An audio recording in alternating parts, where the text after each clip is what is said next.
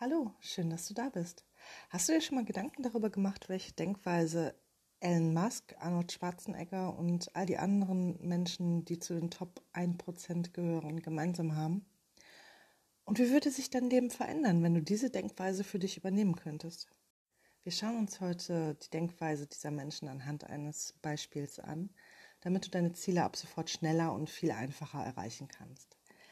Am 10. Januar 1994 wurde Bill Bratton Polizeichef von New York City. Als Bratton sein Amt angetreten hat, lag New York im absoluten Chaos. Die Mordraten waren höher als je zuvor, Diebstähle, Mafia-Verbrechen und Überfälle gehörten zur Tagesordnung. Doch Bretton hat es in nur zwei Jahren geschafft, aus diesem Chaos eine sichere Großstadt zu machen. Und zwar die sicherste in ganz Amerika. Und das ist ihm nur deswegen gelungen, weil er die Denkweise und Strategien von Menschen wie Elon Musk übernommen hat.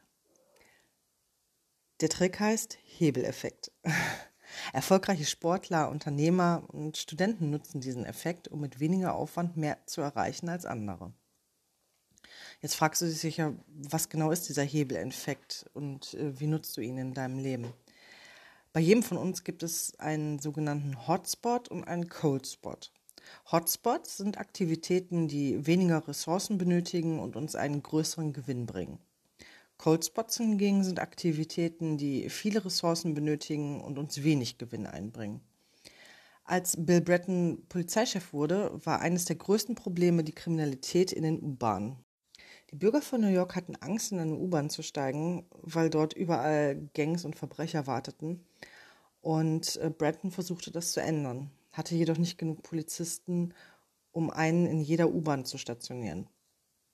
Also identifizierte er die Hotspots und die Cold-Spots.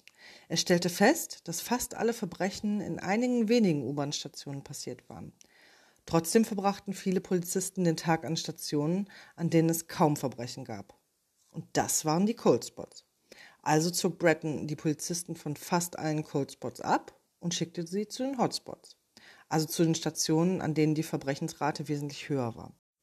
Und mit diesem einfachen Trick konnte er die U-Bahn-Station in kürzester Zeit sicherer machen, ohne mehr Polizisten zu benötigen. Die erfolgreichsten Menschen fragen sich immer und immer wieder, welche Hebel sie am besten nutzen können.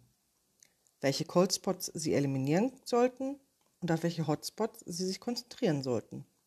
Und genau diese Denkweise kannst auch du auf dein Leben anwenden. Vielleicht hast du vier oder fünf Hobbys, von denen dir eins besonders viel Spaß macht.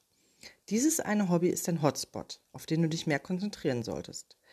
Die anderen Hobbys sind deine Coldspots.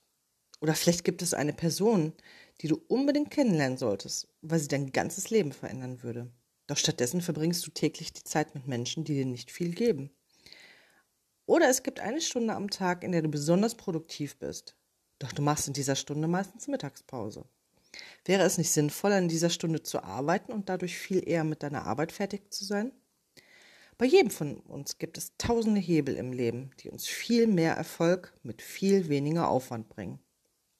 Je mehr dieser Hebel du entdeckst, desto schneller und einfacher erreichst du deine Ziele.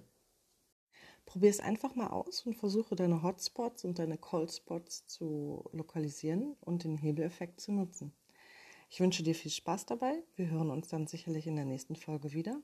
Bis dann, bleib gesund. Ich wünsche dir alles Gute.